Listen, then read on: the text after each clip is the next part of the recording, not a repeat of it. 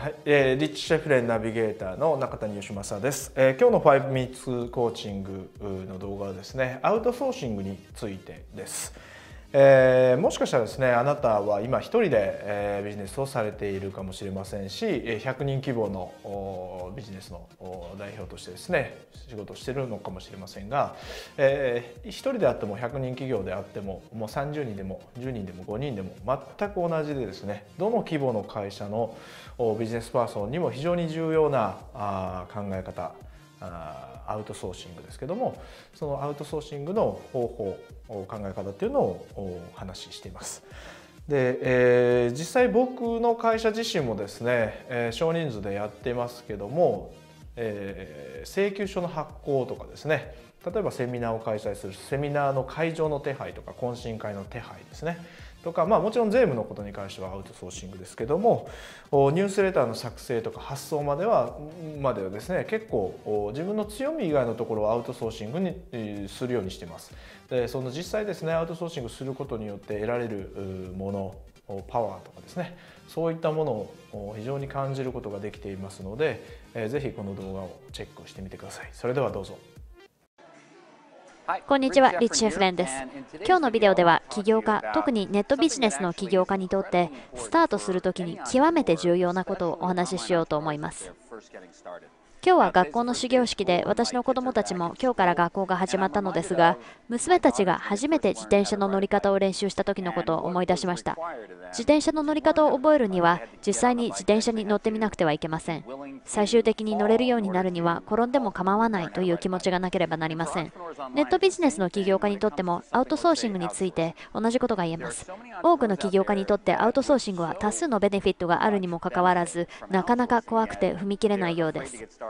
読書でも勉強でもプログラムの購入でもどこかで意を決して実際に始めてみないといつまでたってもやり方を学べません。ですからビデオをご覧のあなたへの今日のアドバイスはこれまで一度もアウトソーシングしたことがないのであれば何かそうですね物事を簡単にしてくれるようなコンピューターで使う小さなプログラムを考えてみてください。実際にはあなたにもできて大してお金もかからないもの。アウトソーシングしたらどうなるかをちょっと試しにやってみる程度のものを。でもお約束します。何か小さいプロジェクト何か作ってみたいものリストもコストも小さくてアウトソースできるもの何かそういうものを考えてみてください。そうすればアウトソーシングがいかにパワフルかが分かります。自分の時間を使った場合よりもっと安くあるいは想定していた値段よりはるかに安くいかに簡単に世界のあちこちにいる人に仕事をやってもらえるかということが分かります。アウトソーシングをしたことがある、すでにアウトソーシングをしているという場合は、どうやって始めたかをコメントで教えてください。まだアウトソーシングをしていない場合、アウトソーシングできるプロジェクトはどれですか？ちょうど自転車に乗るように起業家として成功するために必要な経験をスタートさせるためのプロジェクトです。これが今日のヒントです。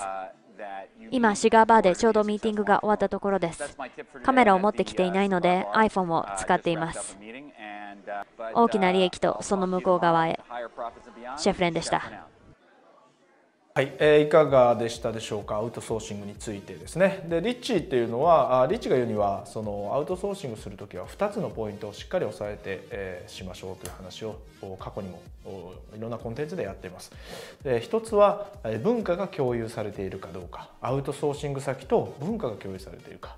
まあ、要するに同じ精神状態とかですね。価値観を持っている人なのか。例えば僕の場合で、いればアウトソーシング先パートナー企業とかはですね、まあ、このダイレクト出版もその一緒に一社になりますけども例えば僕が娘の運動会がですね平日にあったとしてですね、えー、打ち合わせがあったとしてその日は打ち合わせできませんと、運動会があるのでっていう話をすればですねあそれはぜひ行った方がいいよね。でこれも一つの文化の共有ですよね。まあ、そういったところがしっかりとされているかどうか。でもう一つはですねこの会社もしくは個人パートナーにもっとたくさんのお金を払ってでも仕事をしてほしいと思って思えるかどうかですね。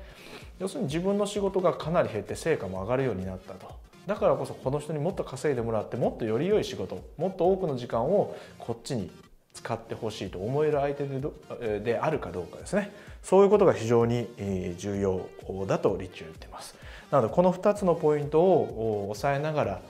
自分がすべきではない仕事自分の強み以外の仕事をアウトソーシングするという考え方が非常に重要になってきます。なので、えー、深くですね理解するには非常に時間がかかることなのでそのリッチ・シェプレンの、